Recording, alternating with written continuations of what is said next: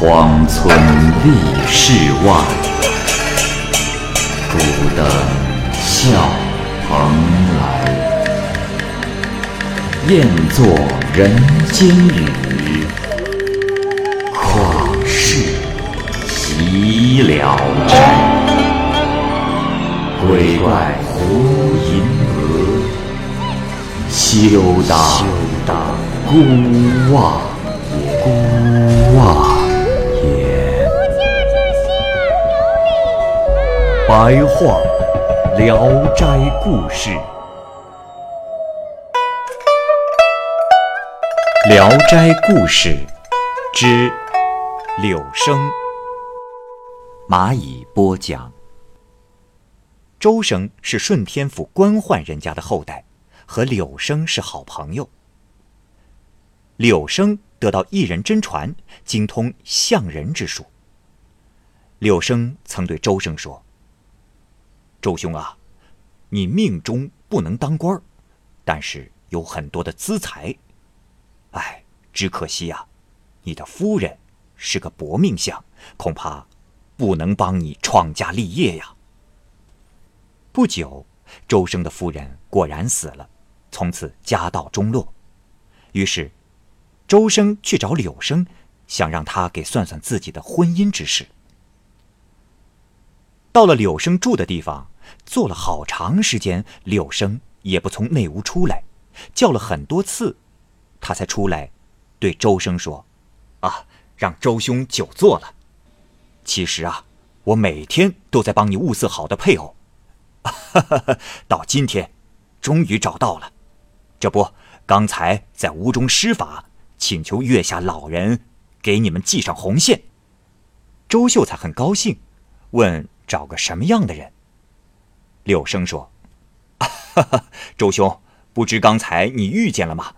就是那个拿着口袋出门的人。”周生说：“啊，这，啊，我。”倒是遇见了，只是那人穿的破烂如乞丐啊。柳生说：“哎，他是你的岳父，你应该礼貌的对待他。”周生说：“柳兄，因为咱俩交情好，我才把婚姻这样隐秘的事情和你商量。为何柳兄要开我玩笑呢？我即使家世再衰微，也是贵族的后代。”何至于降低身份与商人的女儿成亲？柳生说：“ 周兄多虑了，并不是这样。那杂毛牛也能生出纯毛仔来呀。父亲的地位低，可是会有子孙的地位高啊，这又有什么妨碍呢？”周生又问：“哦，如果是这样，倒也罢了。哎，柳兄，你见过他女儿吗？”柳生回答说。啊，这，啊，我还没有和他联系，姓名啊也是刚刚知道的。周生笑着说：“ 柳兄，你是在说笑吗？你连杂毛牛都不知道，怎么知道牛仔是什么样的？”柳兄说：“哎，周兄，我是按命中的定数相信的。这个人凶恶又下贱，但冥冥之中有有福气的女儿诞生。”只是啊，你俩若是勉强结合，必有大难，还得容我再做法求求啊。周生回家以后，不相信柳生所说的，到各处请人说媒，但是一直都没有成功。一天，柳生忽然来了，说：“ 周兄，有一位客人，我帮你请来了。”周生问：“啊？”是谁呀？柳生说：“哎，暂且先不要问，先呀做饭去。”周生不知道是什么事儿，按照柳生的吩咐准备饭菜。一小会儿，客人来了，原来是姓傅的兵卒。周生内心很不高兴，表面上虚与应付，但柳生对他却十分的恭敬。过了一会儿。摆上了酒菜，还有一些粗杂食物一同摆上。柳生站起来对客人说：“啊，周公子仰慕您已经很久了，每每托我代为求访，只是啊，都太忙，今天才得以见面。听说您不久又要去远征，所以立即相邀。啊，只是主人仓促之间，还来不及做出美食以待啊。席间，那姓傅的担心自己的马因病骑不了，柳生也低着头替他想办法。不久，客人走了，柳生责备周生说：“哎呀，我说周兄啊，即使用千金，也买不来这样的朋友啊，你为何要轻视他呢？”说完，借周生的马骑着回家了。于是假托是周生将马送给了姓傅的。周生知道此事后，心里有点不痛快，但是也无可奈何了。过了年，周秀才要到江西去投奔安察使衙门去当幕僚，走前拜问柳生卦象。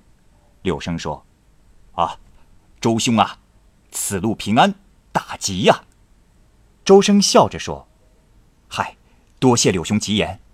其实啊，我也没打算更多。”只是想稍微求取一些钱财，娶个好妻子，呃，也是希望你以前说的话都不灵验，啊。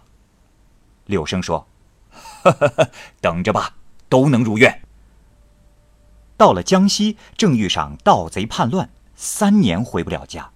后来稍微平息，便选了个日子沿途回家，途中又被土匪抓住，一起遭难的还有七八个人。钱财都被抢光了，土匪只带着周生回朝。土匪首领盘问周生的家世，于是说：“哦，哈哈哈哈我有个亲生女儿，想给你做妻子，你可不要推辞啊。”周生不说话，土匪首领发怒了，立即下令将他砍头。周生吓得暗想，要暂且应下，待事情过去之后再寻找机会丢弃。于是对土匪首领说：“呃，岳父大人饶命，啊，小生之所以犹豫，啊，是因为自己弱小，不能跟着队伍打仗，恐怕增加岳父大人的累赘，还望岳父大人准许我们夫妇一同离开，啊，就没有比这再深厚的恩情了。”土匪首领说：“嗯，好，我正担心这女孩子拖累人。”这样的事儿，我怎能不答应啊？于是把周生带到内室，女儿打扮好了出来相见。只见女孩有十八九岁，长得天仙一样美丽。当天晚上，二人成了亲，这是周生没有想到的。仔细询问了其父亲的情况，这才知道他的父亲就是自己当年遇到的那个拿口袋的人。于是，周生将柳生的话一说，二人感慨了一番。三四天之后，土匪首领要送他们上路，这时忽然官军围了上来，把全家人都抓住了。有三名军官监视，这时已将土匪首领的头砍去了。接着就轮到了周生，周生自料必死无疑。这时，一个军官仔细的打量了他一会儿，说。哎，你，你不是周兄吗？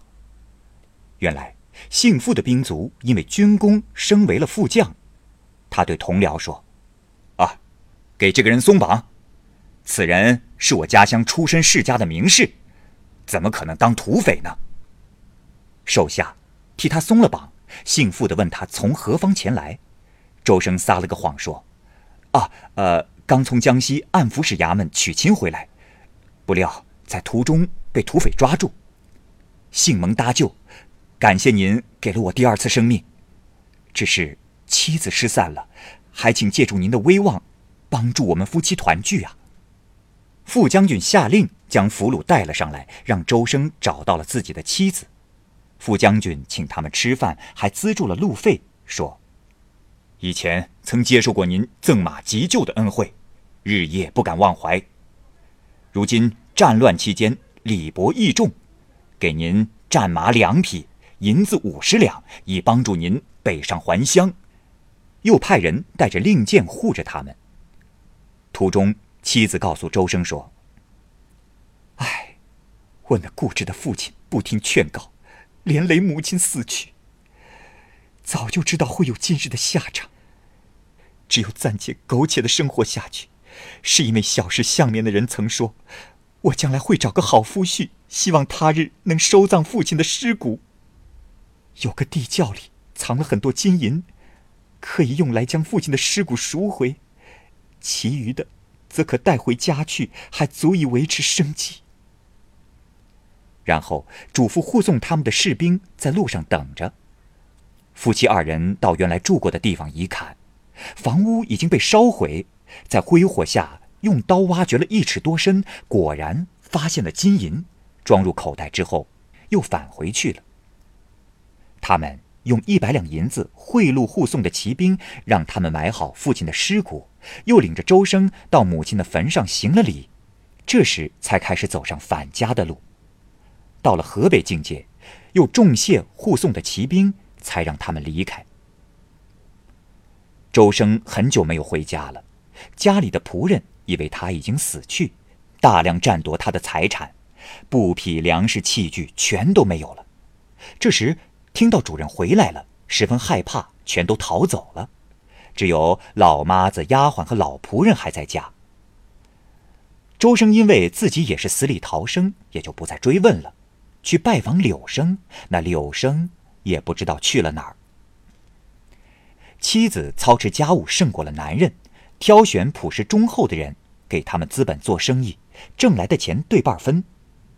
每当周生和众商人在房檐下算账时，妻子就在帘后细听，一个算盘珠子拨错了，他都能指出来，里里外外没有人敢欺骗。多年以后，合伙经商已过百人，他的家产达到了数十万。于是派人为父母迁坟，以厚礼安葬。